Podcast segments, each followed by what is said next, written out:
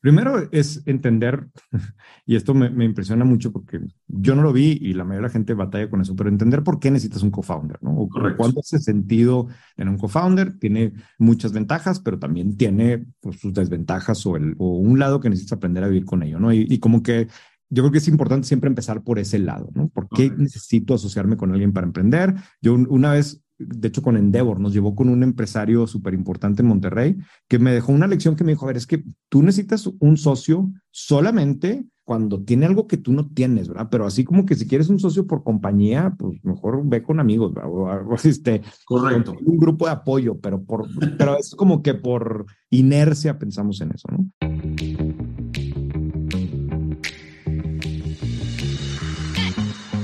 Hola, soy Fabriz Serfati. Bienvenido a Read to Lead, el podcast para los emprendedores que quieren llevar sus empresas a otro nivel.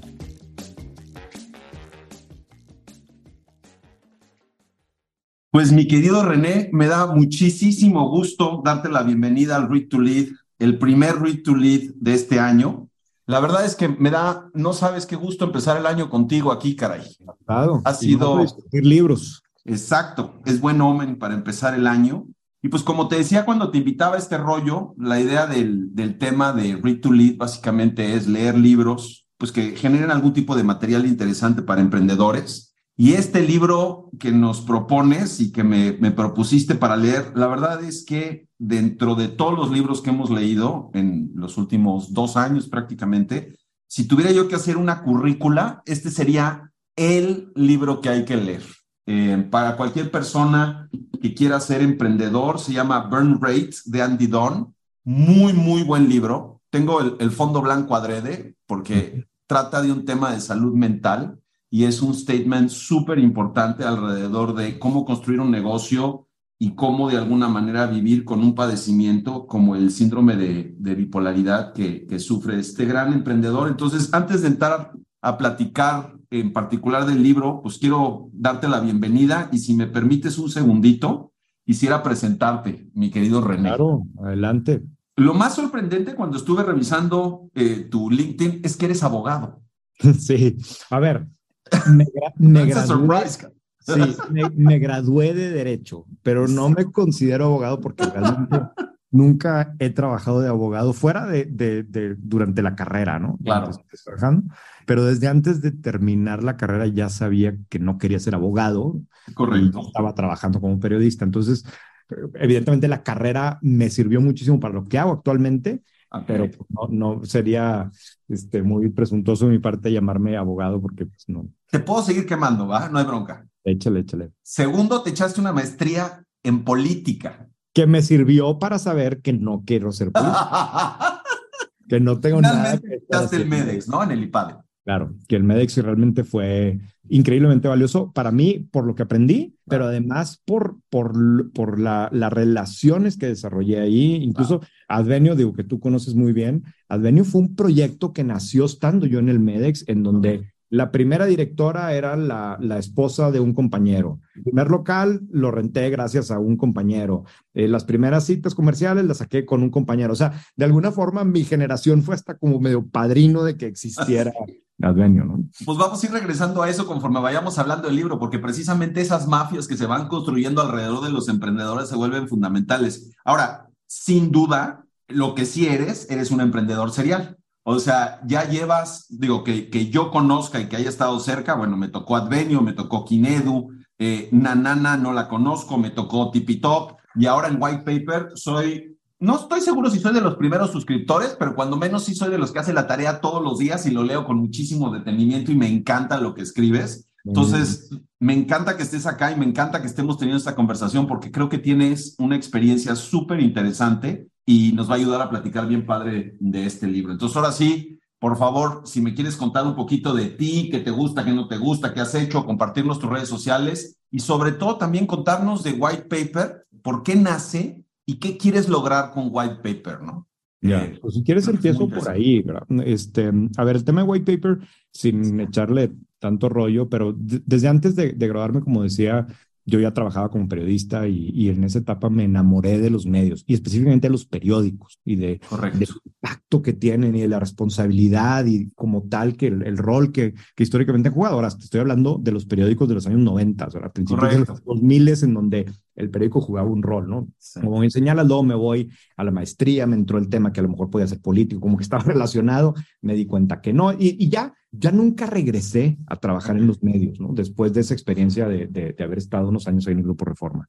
Pero siempre, siempre me quedé con la cosa de, de los medios y, otra vez particularmente los periódicos. Y, y, yo en lo personal, quizás también es un tema de formación, porque mi papá lo consumía y me invitaba a mí a leer el periódico. Y, Correcto. Yo siempre he sido un, un, consumidor muy por encima del promedio de información y particularmente información de negocios, ¿no? O sea, Correcto. Me ha sabido, me, me, me ha gustado mucho saber de negocios y cómo funciona este y quién es aquel y, y aquella que está creciendo, etcétera. Entonces, un poco como que la parte de background. Ahora, yo con Advenio, ¿no? Con el primer proyecto relevante que tuve, sí. casi, no desde el principio, pero un par de años después, regresé a escribir. Y en ese momento era un, un blog en WordPress y luego me pasé a Medium, pero yo iba contando pues mi experiencia como emprendedor. La realidad es que, y por eso es, es, padre que hablemos hoy del libro de Andy Don, yo medio me quería copiar de Andy en esos años. Andy estaba emprendiendo en Bonobos, yo era cliente de Bonobos y... Por favor, cuenta, cuenta eso, cuenta esa parte, ¿qué es Bonobos? Digo, la verdad es que yo lo iba a hacer, pero creo que te va a salir mucho mejor a ti. Entonces, por favor, cuenta qué hace Andy Don es una de las primeras marcas direct to consumer creada a finales de la, de la década antepasada, 2000, no me acuerdo la fecha, pero 2007. 2008, por ahí, sí. En donde el concepto era muy básico o muy sencillo. Estos güeyes querían crear pantalones para hombres bien fregones, diferencia a lo que hay en el mercado, que te quedaran mejor y eran como un pantalón kaki, ¿no? Estaban creando una marca, pues imagínate un Banana Republic, ¿no? O un J. Crew, pero solamente con un tipo de pantalón, ¿no? Y ahorita entramos a la historia de Bonos, empiezan estos tipos con el modelo de que solamente iban a vender por internet, creando una marca como tal y, y, demás. Y, y, además muy, son los años de sapos, ¿no? Son los años en donde todo customer service y wow, y vamos a... Entonces, esta empresa nace ahí, ¿no?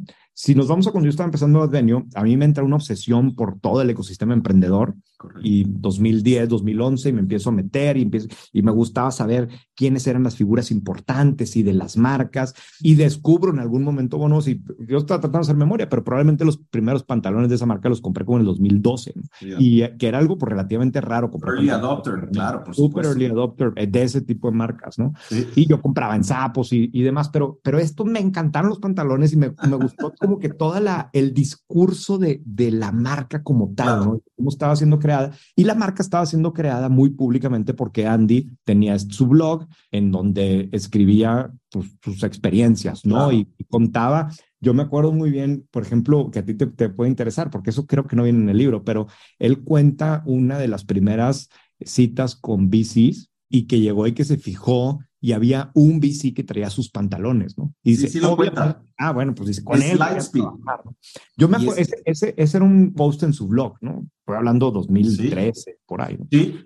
Un poco yo, con, viendo lo que él hacía, pues dije, ah, chinga, yo también voy a escribir mi blog contando la experiencia de, de crear Advenio. Y como digo, tenía el background de haber, de haber sido este, reportero y que sí. escribir, y entonces empecé a contar yo cómo nos iba y, por ejemplo, eh, cuando tuvimos que cerrar la primera guardería, contar la experiencia de cerrar la guardería. Pues, bien importante para mí y, y, y, entonces también eso yo creo que fue importante en aquella etapa de Advenio para crear otro tipo de relación con los clientes, con las mamás que nos confiaban a sus hijos y Correcto. Eh, yo creo que de alguna manera también le dio algo de personalidad diferente a, a, Advenio, ¿no? Pero entonces yo ya desde eso pues tenía, empiezo a escribir de manera un poco más estructurada, uh -huh. sin ningún compromiso de periodicidad, ni mucho menos, y, y realmente editoriales de lo que yo hacía, ¿no? Uh -huh. eh, pasan los años, si quieres ahorita regresamos a todo ese tema, pero nomás para regresar al tema de White sí. Paper, y sí. llega un momento en donde me doy cuenta de una oportunidad en Monterrey, específicamente, y esto es bien importante, en Monterrey, por razones que no voy a entrar ahorita, pero prácticamente dejó de haber información de negocios desde un punto de vista periodístico, armado de forma objetiva, etcétera, ¿no? Siendo Monterrey una ciudad con una dinámica empresarial muy importante, ¿no? Y, y, y grande. Sí. Y yo vi una oportunidad de decir, oye, esto que en lugar de seguir escribiendo yo como de mis experiencias como emprendedor, pues ¿por qué no mejor empiezo a hacer investigación de las, de las empresas de Monterrey? Temas que a mí me gustaría saber, ¿no? ¿Esto fue en el 20, en 2020, por ahí? 2019, 2019. A, a, finales del 2019. Correcto. Y, okay. y en ese momento, pues lo que terminó siendo White Paper realmente era mi hobby, ¿no? No, no había una intención como tal de convertirlo uh -huh. en un negocio, pero en el momento en que empiezo a escribir ya este tipo de temas. Y fíjate, y, y algunas personas me han preguntado, y es que, ¿por qué escogiste newsletter? Y la realidad es que no escogí, o sea, era simplemente escribía y lo mandaba por mail, o sea, literalmente claro. mandaba por mail a, a mis amigos, a compañeros de trabajo, etcétera, y luego lo ponía en LinkedIn. Oiga, escribí bueno. esto, si a alguien le interesa, mándame tu mail y te meto a la lista. Entonces, eso fue evolucionando a convertirse en, en, en, en un newsletter, pero no fue como que estratégicamente claro. Le voy a entrar a, a, a, los newsletters, ¿no?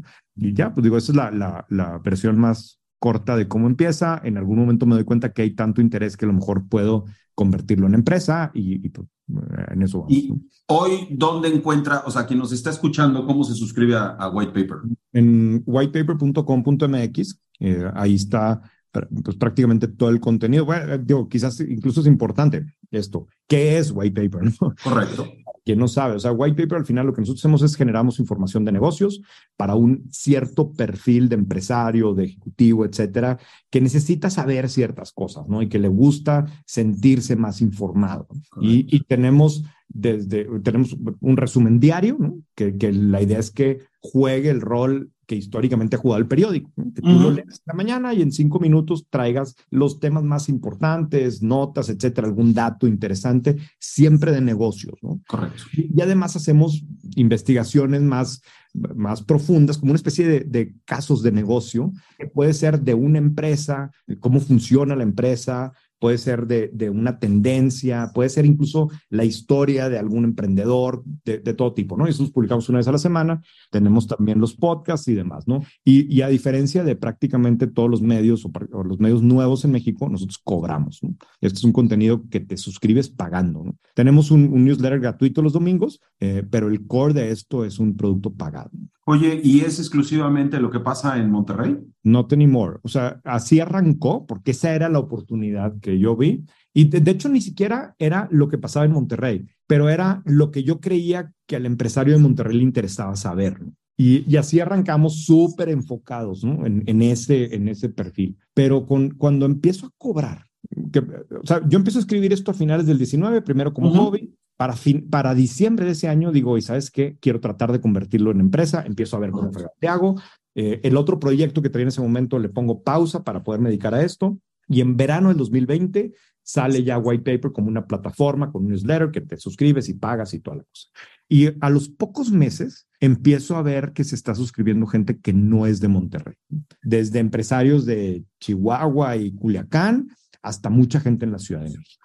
Y, y, yo pues primero pensé, pues yo, yo hablo siempre de Monterrey, yo que son regios viviendo en otros lados y sí, había algo de eso, pero al final me empiezo a dar cuenta que el perfil de empresario al que yo iba dirigido, pues también vive en Culiacán y también vive en Tampico Correcto. y también vive en la Ciudad de México, ¿no? Sí. Y ese es un segmento de gente que, que crecimos leyendo el periódico en la mañana Correcto. y que te gusta sentirte informado y que sí. quizás los medios actuales, al que, los que tenían a su disposición, no tienen el, el, tipo de contenido que traía White Paper. Y entonces, aunque yo hablaba de Monterrey, pues mira, era mejor que las alternativas que tenía, ¿no? Entonces, cuando veo eso, me di cuenta, pues esto, que el perfil al que íbamos dirigido no solamente estaba en Monterrey y lo que hemos tratado de hacer es que el producto eh, se sienta súper relevante seas un, una persona de este perfil, vivas donde vivas, ¿no? Totalmente. Entonces hoy, claro, hay mucha información de empresas de Monterrey, pero también te voy a contar un caso súper interesante de Culiacán y de Hermosillo y de lo que pasa en México, etcétera. Al final, yo lo que creo es que un empresario de una, detrás de una empresa de esta naturaleza, un director general, eh, un ejecutivo de alto nivel, necesita saber de muchas cosas, ¿no? Precisamente es un director general, ¿no? Y, y necesita saber. La perspectiva de las historias como las cuentan, y digo, ya ahí la vamos a cortar con White Paper, porque no se trataba solamente de hablar de White Paper, pero la perspectiva bajo la cual cuentan lo que cuentan, la realidad es muy útil. Siendo suscriptor desde hace ya tiempo, la verdad es que ha sido, y como dijiste, ¿no? Under five minutes. O sea, ahí te va la dosis de información que necesitas y, y realmente yo lo recomiendo mucho, lo disfruto mucho. Y los artículos, las verticales que hacen me han parecido súper interesantes. Eh, entonces, ¿Por qué propusiste leer Burn Rate? Pues mira, me puse a revisar de los libros del año pasado. El año pasado tuve varios libros muy buenos, o sea, que no, no todos los años me, me pasa. Del año me costó porque había como cinco libros candidatos que me invitaste y casi que cualquiera de ellos podía tratar. Pero, pero dos de los libros que leí el año, pasado tienen varias cosas en común. Y uno es el de Burn Rate y el otro es el de, el de Happiness at Any Cost de este güey de Sapos, ¿no? Las dos son marcas muy queridas por mí. Las dos son marcas en las que yo he sido cliente desde hace mucho tiempo. Los dos han sido emprendedores que para mí fueron role models, ¿no? De alguna forma y que pues siempre quise aprenderles, ¿no? Y los dos al final hablan de, de, la problemática, digo, uno obviamente es una autobiografía y el otro no, pero hablan de, la, de todo lo que pasa en la cabeza de una persona que está emprendiendo, ¿no? En el caso de, del de Sapos de, Tony Shea, pues todos sabemos que fue, termina en una tragedia y, y, es un caso quizás un poco más, más complejo, ¿no? Y que se enfoca más, pues ya en los últimos años, en, los problemas de salud mental que trae este tipo, ¿no? Pero el de, el de Andy me encantó porque, aunque es muy fácil pensar que el libro, porque sí, se trata del problema de, de bipolaridad que tiene él, también tiene todo este otro lado de la historia de él emprendiendo con todas las broncas humanas que tiene un emprendedor y que yo me identifiqué también con mucho de lo que él vivió y de las, de las cosas que pasan por tu cabeza, ¿no? Totalmente. Fíjate que cuando estaba yo leyendo el libro, sí lo empecé, bueno, el título completo es Burn Rate, Launching a Startup Without and Losing My Mind. O sea, eh, primero, eh, el costo que tiene de arrancar un startup y además voy perdiendo mi cabeza, ¿no? Y mi capacidad de, de pensamiento. Y lo empecé leyendo mucho alrededor de pues lo que viene en los, en los resúmenes alrededor de la salud mental de los emprendedores, que sin duda es un tema al que le vamos a dedicar un momentito. Pero de las cosas, como decía yo cuando empezamos a platicar, que me pareció más interesante es, hemos tenido libros como muy técnicos, ¿no? Por ejemplo, ventas B2B, por ejemplo, cómo pichar, por ejemplo, cuáles son las métricas que tienes que escoger para tu negocio. Lo que me encantó de este libro es que, justo como lo acabas de describir, es la historia de cómo este cuate, con su co-founder en su momento, con Spally, arrancan una idea que, by the way, ni siquiera es de Andy, o sea, la idea del pantalón es del co-founder, cómo en su camino van haciendo ciertos acuerdos donde, pues, si eres el co-founder, pero Spally se va a hacer private equity, con un antiguo jefe de Andy y toda esta historia, cómo levanta lana y cómo construye un equipo. Entonces, es una muy buena historia, que bueno, acaba bien porque los termina comprando Walmart por una buena cantidad de dinero, pero se va atorando en todas las esquinas. O sea, y el emprendedor que crea que el emprendimiento es así en línea recta y va bonito y todo este rollo, eh, sin incluir un tema de salud mental tan profundo como el que vamos a hablar ahorita en un momentito, pues no tiene la historia completa y creo que es una buena forma de saber cómo son las cosas. Las otras dos cosas que diría que para mí me encantaron es lo honesto con lo cual escribe esto, Ayer estaba yo releyendo algunas partes y cuando habla de sus momentos de manía, como dentro del, del contexto del trastorno bipolar, hasta la forma como lo escribe, el storytelling, es de estas cosas, lo ves frenético, ¿no? Lo ves completamente perdido, lo ves. Eh, entonces, hasta como novela para irte a, la playa a leer, la verdad es que es muy buena. Y si no, tiene mucho que subrayarse, ¿no? Sí. Em, antes de que entremos ya así como en temas ya como muy, muy, mucho más particulares, una de las cosas que me gustaría nada más tocar muy rápidamente es, este cuate, una de las grandes fuerzas que tiene su familia. O sea, cómo la familia lo abraza, no, no particularmente su esposa, sino sus padres, su hermana. Su... Hermana, sí. ¿Cómo sientes tú ese rollo en la parte de emprendimiento? Y no tiene que ser la familia, pero tener estos contextos de apoyo que te van acompañando. ¿Cómo lo has vivido tú eso? No, yo he sido muy, muy afortunado en ese sentido. O sea, este libro, se me viene a mí la palabra como, es como Messi, ¿no? El, el, todo lo que está pasando detrás de quien está emprendiendo y, y es, es como muy honesto, como lo cuenta Andy.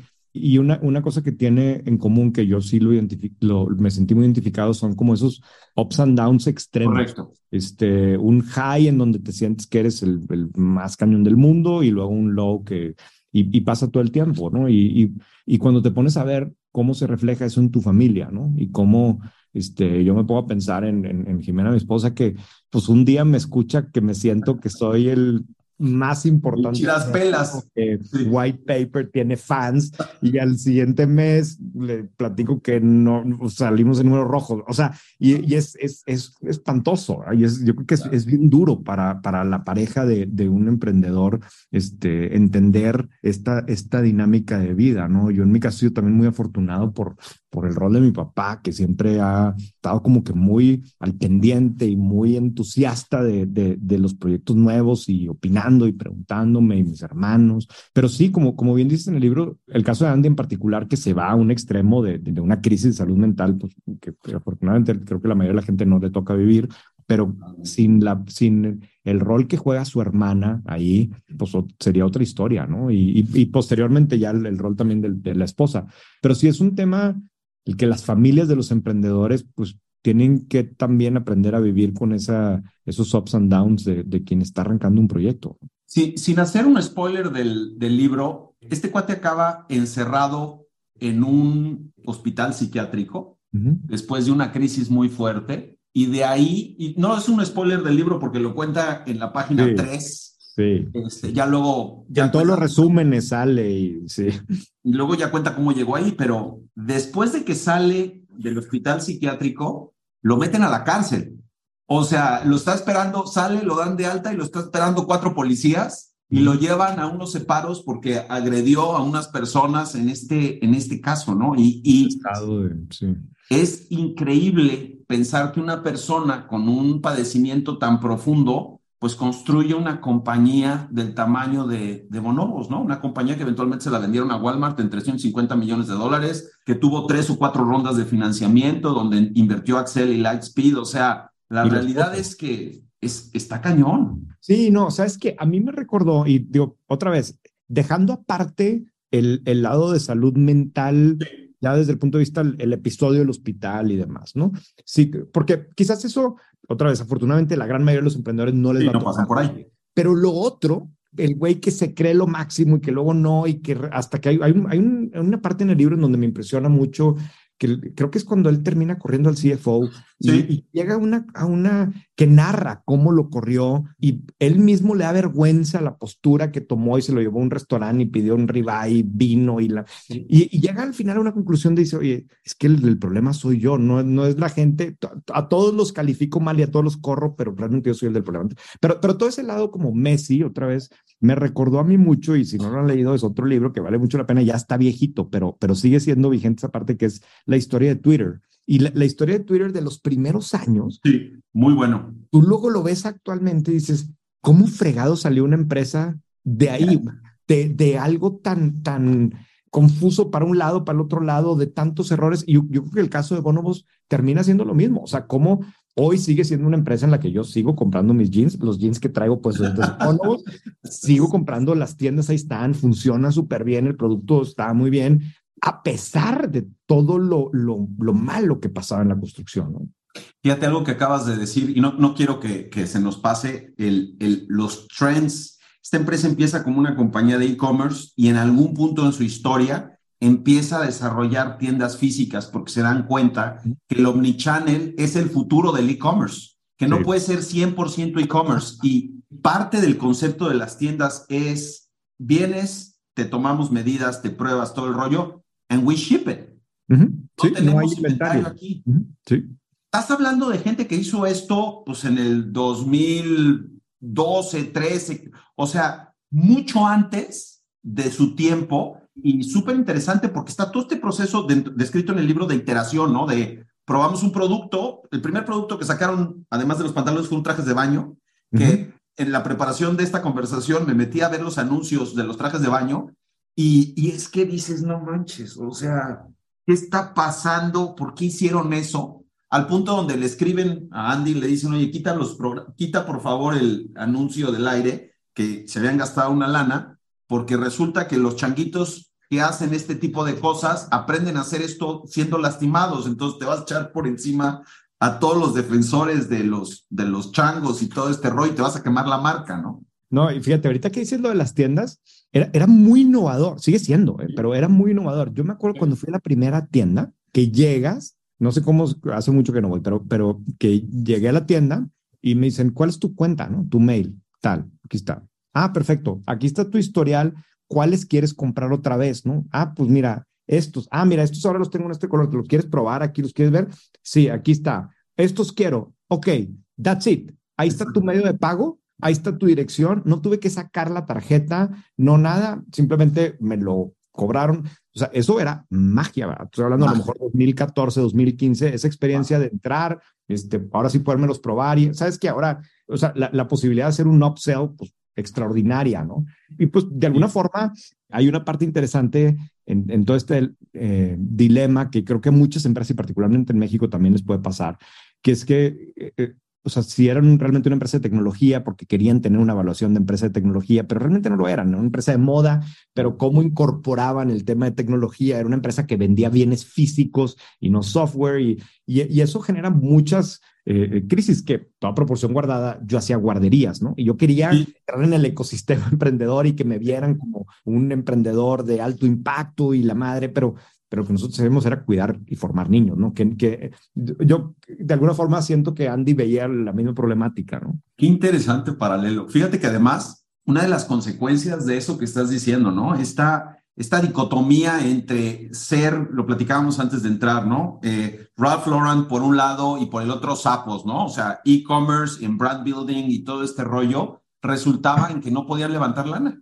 Uh iban con los VCs y el VC le decía, oye, no, a ver, no entiendo, o sea, ¿eres una compañía de tecnología o eres una compañía de fashion? Si eres una compañía de fashion, en ningún momento vas a hacer, eh, vas a construir el valor de empresa que necesitamos para que salga nuestro modelo de negocios. Y si eres una compañía de tecnología, pues tampoco estás creciendo al ritmo que deberías para lo mismo. Entonces, claro. ¿cómo te leo? Y, y, y en el libro cuenta de manera muy interesante, justo lo que estabas diciendo hace un momentito, llega a su primer junta con Lightspeed se sienta y se da cuenta que el eh, inversionista trae puestos sus pantalones y dice, puta, ya aquí ya flojito. Este güey sí le entendió y es ese nivel de convicción, ¿no? Que necesitas tener, por un lado como inversionista, pero también ese, ese guiño al emprendedor de decirle, I got you, man. O sea, sí te entiendo, entiendo lo que estás haciendo y me gusta la experiencia del usuario, ¿no? Sí. A mí, a mí me pasa esto con White Paper, que nos buscan empresas o personas que quieren salir en White Paper, pero que no son ni suscriptores. Como que, guay, como que ¿por qué te importa si no te importa lo suficiente a ti para pagar por el contenido X? ¿no? Pero bueno, parte del show de... no, es interesante. Oye, una de las cosas que también habla muy interesante en el libro es, como platicábamos hace un momentito, resulta que este cuate y un amigo de él de la carrera arrancan el negocio y en todo el trastorno y todo el tema, digamos, de la bipolaridad que sufre Andy, te va contando cómo su co-founder se convierte en algún punto en el enemigo, ¿no? Y te va contando. Él, no, no, él lo ve como su enemigo. Exacto, bueno, desde su perspectiva, evidentemente, ¿no? Y, y te va contando de manera muy honesta cómo justamente va construyendo esta, pues no es realmente, no sé decirle fantasía, pero esta esta situación, esta bipolarización o esta, este cisma que existe con su co-founder, donde todo lo que sale mal es culpa de, de, este, de Spal y no es suya, hasta que termina sacándolo del negocio. Tú has tenido co-founders y has tenido situaciones fuertes. Sí. ¿Qué le puedes decir a gente que está empezando con esto o que tiene co-founders? ¿Qué les dices alrededor de la construcción de esa relación, que es una relación tan relevante para el éxito de una compañía? Yo, yo creo que, digo, primero es entender, y esto me, me, impresiona mucho porque yo no, yo no lo vi y, y, la mayoría de la gente batalla con eso, pero entender por qué necesitas un co-founder, ¿no? O cuánto hace sentido tener un co-founder. Tiene muchas ventajas, pero también tiene pues, sus desventajas o, el, o, o, un lado que necesitas aprender a vivir con ello, ¿no? Y, y, como que yo creo que es importante siempre empezar por ese lado, ¿no? ¿Por qué necesito asociarme con alguien para emprender? Yo una vez de hecho con Endeavor, nos llevó con un empresario súper importante en Monterrey, que me dejó una lección que me dijo, a ver, es que tú necesitas un socio solamente cuando tiene algo que tú no tienes, ¿verdad? Pero así como que si quieres un socio por compañía, pues mejor ve con amigos, ¿verdad? O, este, Correcto. Un grupo de apoyo, pero, por, pero es como que por, por inercia pensamos en eso, ¿no? Ahora, dicho esto, hay muchos casos en los que necesitas tener un socio porque te está trayendo a la mesa algo que tú no tienes, ¿no? Sabe algo que tú no sabes, este, etcétera, ¿no? A mí, me, eh, pues como bien dices, yo he tenido la experiencia de, de, de, tener socios. Afortunadamente, en todos los casos, ahorita me puedo pensar en los dos casos importantes que he tenido socios, hemos terminado bien, pero no sin haber pasado fuertes dificultades, ¿no? Y momentos parecidos al de Andy y al de, y, el, de su, el de su socio, en donde tú al final estás viviendo, sobre todo en la primera etapa de la empresa, que no sabes nada, no entiendes qué está pasando, ¿no? Y estás con un nivel de estrés muy fuerte y es pues muy fácil quererle echar la culpa a alguien más, ¿verdad? Y tú, y como que si te pones a ver al final, todos los emprendedores relativamente exitosos tienen un tema de ego importante, ¿no? Sin, sin, sin, tener un ego elevado, es imposible emprender, porque, eh, o sea, la pura lógica de decir, oye, yo, yo, voy a ser capaz de crear una empresa que le gane a todas y que pues, ya implica un tema de ego, ¿no? Sin duda. Eh, entonces, cuando traes eso y luego te topas con la realidad y los resultados de la empresa no están donde tú creías y pues es muy natural que lo primero que quieras hacer es culpar a alguien más y pues sobre todo a quien está a tu lado, ¿no? Y, pues es más común de lo que parece, ¿no? Y, y en el caso de, del libro que lo describe súper bien y yo me pongo a pensar en, en mis propias experiencias, le empiezas a sacar la vuelta al conflicto, ¿no? Y le empiezas a, a, no, mira, ¿para qué me peleo con esto? Pero in the back of my mind es lo sigo pensando en eso, ¿no? Sí. Y quizás la otra persona también, y, y, esa falta de comunicación clara que a veces los latinos no, no somos tan buenos porque no quiero insultarte y demás, pues termina convirtiéndose en algo más grande, ¿no? Totalmente. Fíjate que un poco como yo leo el tema de los co-founders en un contexto, digamos, funcional, que en el libro hay un contexto funcional profundo de los co-founders. O sea, este Andy era bueno para unas cosas, como dices tú, y Spaldi era bueno pues para la idea, para diseñar el producto, para, para escoger qué productos iban a hacer. Sí, claro. Hay una complementariedad muy grande entre ellos dos. Eh, yo lo conecto mucho con los, la soledad que viene de emprender, porque es verdad que emprender es un ejercicio súper solitario. Y lo conecto con un par de cosas más que son como muy específicas en el libro. Y uno es los, el consejo de la compañía, verdaderamente los que son consejeros de la compañía, además de que muchos, algunos, no, todos, pero algunos son inversionistas, hay conversaciones que te cuenta Andy, que habla a nivel del consejo, sin tocar el tema de salud mental, que esa es otra que vamos a tocar al final, pero desde el punto de vista operativo, desde el punto de vista de ser un sounding board, desde el punto de vista de apoyar al emprendedor, muy interesante. Y la otra es la figura de los mentores como platicábamos, ¿no? Que ya ahorita ya quedamos que te vas a te vas a ir a conocer a Andy y va a ser un mentor en tu vida. Bueno, este güey tenía una serie de personas con las que quería conectar y con las que rebotaba mucho de lo que le estaba pasando como role models para él en el emprendimiento, ¿no? Creo que sí. Y fíjate, y hay una parte que, me, que a mí me gusta mucho, pero acuérdate que los primeros que invierten en él son dos profesores.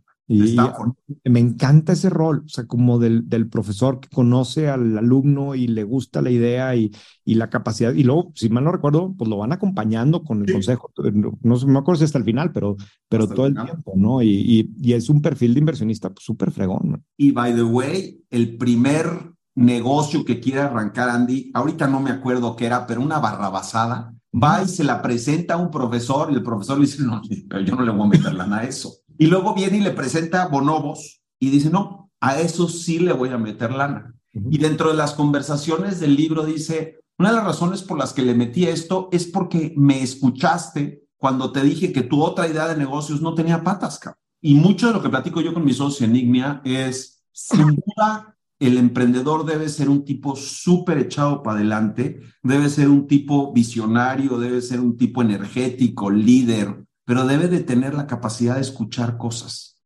Puede no estar de acuerdo en muchas, o sea, y esa es la riqueza de esas conversaciones, pero procesar las conversaciones, escuchar las conversaciones, cuestionarse, creo que es de las habilidades más grandes, en mi opinión, que tienen los emprendedores, los emprendedores exitosos, ¿no? Sí, eh, completamente de acuerdo. Oye, una de las cosas que no sé cómo la leíste tú en el libro, pero a mí me llama mucho la atención, hablábamos de que la familia es, por un lado, un gran facilitador un gran soporte para Andy, pero también es el origen del problema de Andy y de su tema de salud mental. Y digo que es el origen del problema porque él cuenta un poco de dónde viene su familia y todo este rollo son, la mitad de su familia viene de la India y viene a Estados Unidos a educarse para después estar mandando dinero a la India, ¿no? Y la gran mayoría son médicos. Cuando él tiene su primer episodio fuerte a lo, o sea, en la carrera, todos entierran lo que pasó, a pesar de que son médicos. Eh, este, este episodio de manía, donde incluso lo diagnostican con trastorno bipolar tipo 1, todos lo entierran. Sí. Y tocabas un tema súper importante que nosotros como latinos de repente efectivamente enterramos cosas. O sea, de repente dije, oye, no necesitas ser indio para enterrar esas historias. O sea, familiarmente yo te puedo contar una serie de historias, historias cañonas de mi familia que pues no se cuentan. Todos las sabemos, pero no se cuentan. Sí.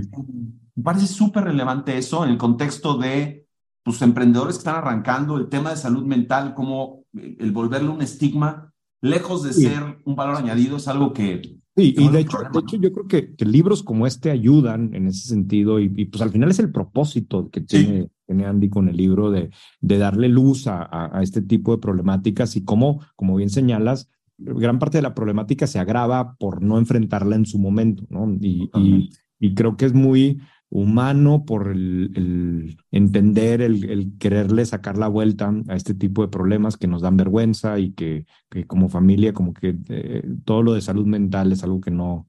Yo creo que quizás ha cambiado mucho, incluso ese episodio cuando empieza Andy con esto, estamos hablando hace como 20 años, ¿no? Sí. Este, que, ha ido cambiando que en las últimas dos décadas y cada vez hay mayor conciencia de, que es un problema que se tiene que atacar y que se puede eh, vivir y, resolver, a cierto punto resolver y, y, ser muy funcional como el caso de Andy, ¿no? No sé si te acuerdas, pero que él, él le hace el disclosure a Walmart, ¿no? Cuando Walmart lo está comprando y le tiene que hacer el disclosure de que él tiene ese problema de salud y la empresa pues como quiera lo, lo, lo acepta y no tienen issue de, de hacerlo, ¿no?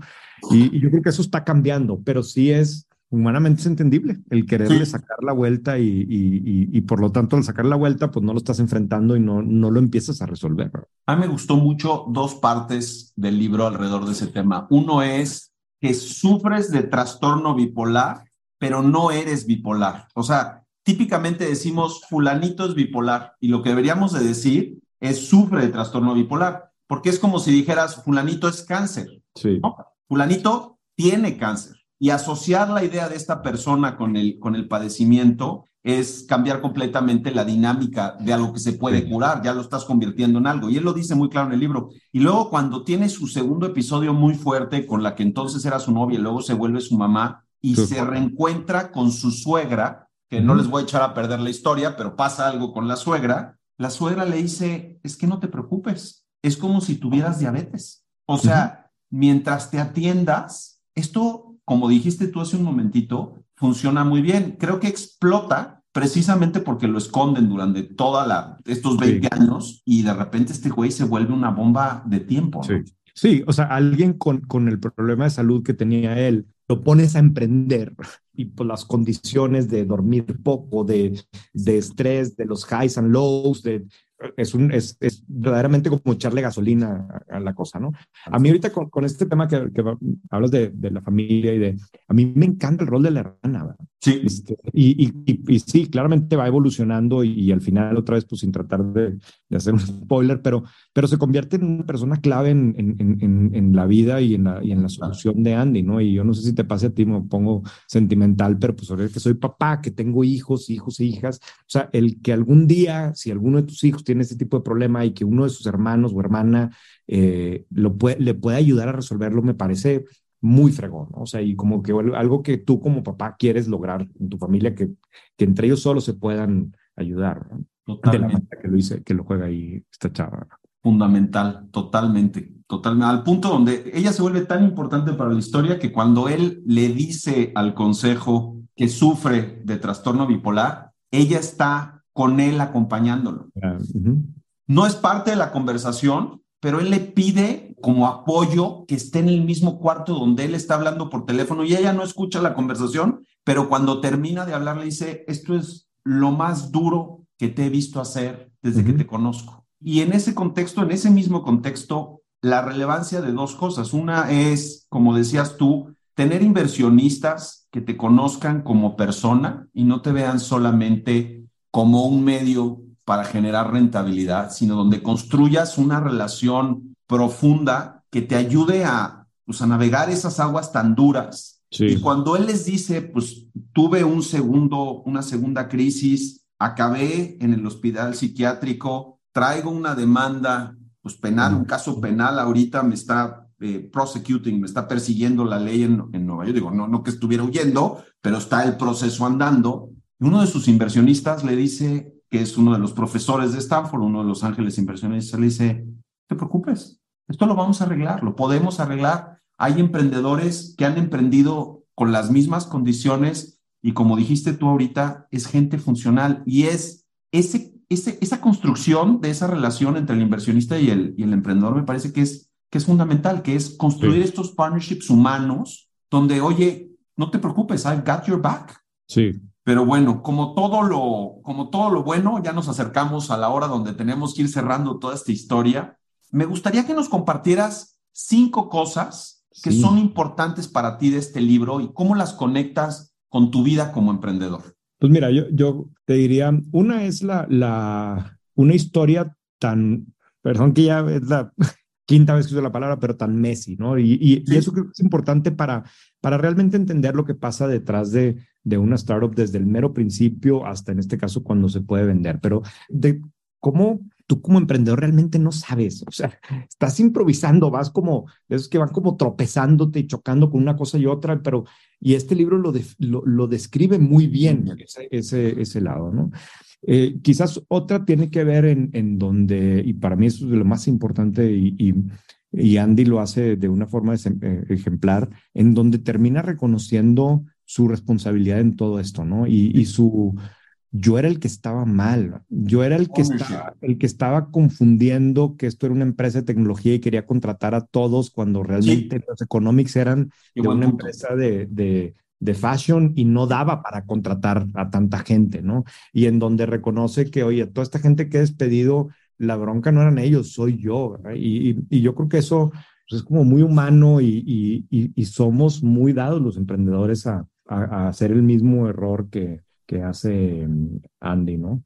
El, tercer punto, pues probablemente esté de la, de la hermana, ¿no? Que a mí me, me, me, pareció muy, muy fregón. Quizás el cuarto puede ser, pues como al final de todo esto, Andy hoy sigue funcional, emprendiendo una nueva misión en, en, en la vida y, y, y, eh, quizás Bonobos es un éxito, lo venden 300 y tantos millones de dólares, pero, pero al mismo tiempo Andy se está comparando con que él corrió a su cofundador y su cofundador en menos tiempo creó otra empresa que vendió en 350 millones de dólares prácticamente sin levantar lana.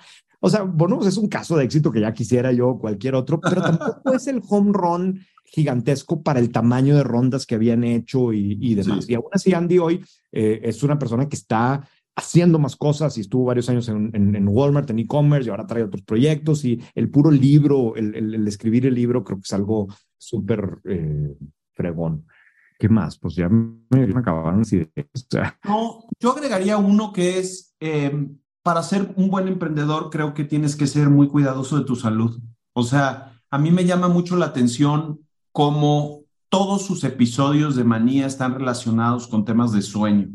Y el sueño de verdad, eh, o sea, está subvaluado como una herramienta de trabajo. O sea, quien no duerme bien eh, difícilmente va a poder tener un nivel, digamos, como de lucidez o de, de profundidad adecuada para lo demandante que es el emprendimiento. O sea, perdemos de repente de vista que construir un negocio es, es se construye desde la persona, no más aparece, ¿no? Entonces, si la persona está en un contexto completamente eh, desequilibrado, su posibilidad de construir algo que tenga valor, pues también tiene su reto o tiene su riesgo, ¿no? Y mucho de lo que yo me llevo del libro es, por un lado, no hay conversaciones que no se puedan tener, es importante tenerlas. Y lo segundo es, si quieres ser un emprendedor exitoso, más allá de que vas a resolver muchas, muchos temas que se te van a ir presentando un poquito sin que tú sepas que ahí vienen, pero ahí están, eh, que era un poco lo que decías ahorita, tienes que ser capaz de cuidarte a ti y de cuidar tu salud mental y de cuidar cómo comes, cómo duermes, el ejercicio, porque tienes una responsabilidad con tus inversionistas, porque tienes una responsabilidad con tu equipo, porque tienes una responsabilidad con tu familia y porque eventualmente lo que construyas es el resultado de lo que seas capaz de hacer físicamente, no tienes más que tu cuerpo. Claro. Y, y venimos de una cultura donde, al menos yo, porque soy más grande que tú, aunque no parece porque estás igual de pelón que yo. Claro, ese es el look. Exacto, es porque evolucionamos. Eh, no necesitamos pelo. A nosotros, a mí, yo me acuerdo de, de que cuando yo empecé en banca, puta, era ver quién se echaba las 18 horas seguidas y dormías tres horas y regresabas y luego, pues, en mi época no había Red Bull, pero la siguiente generación se metía Red Bull hasta las orejas y así nos íbamos. Y, y hoy en día es un paradigma, ¿no? La construcción de valor no forzosamente está directamente relacionada con que metas días de 18 horas. No quiere decir que no haya valor y momentos donde le tengas que meter 18 horas o, o 20 horas al, pero no puedes mantenerte así todo el tiempo. Y si lo estás haciendo, es un indicador de que puede haber algo que, que luego te recupere. ¿no? ¿no? es sostenible en largo plazo. Ya se me ocurrió cuál puede ser el quinto punto. Venga, echa el quinto. No, es tan profundo como los tuyos. A ver. el episodio de Coppel. O sea, a ver, que tengas a una familia mexicana jugando un rol tan clave. Pero, ahora tienes que explicar por qué. No, porque lean el libro o lean el white paper porque ahí viene también. Pero digo, en resumidas cuentas, hay un momento en donde la familia Coppel juega un rol clave en la creación de Bonobos y el libro. Digo, son dos fregadas hojas de libro, pero, pero vale la pena. No, no vale mucho la pena, la verdad. Vale mucho la pena también, ¿sabes qué? En el contexto de que esa ronda que necesitas no forzosamente va a llegar from the usual suspects. Ajá. Sí, claro, y en el libro te sorprende, ¿no? O sea. Totalmente. Fue, fíjate que confieso que no lo había yo leído en este en white paper, esa parte en particular, no me había hecho clic. En el libro me sorprendió muchísimo, muchísimo. Sí, sí, te y, y, pues es un, y es de esas historias, pequeñas historias si tú quieres, pero en, que están relacionadas con Venture Capital, con empresarios en México y que poca gente conoce. ¿no? Sabe. 100%. 100, 100, 100%.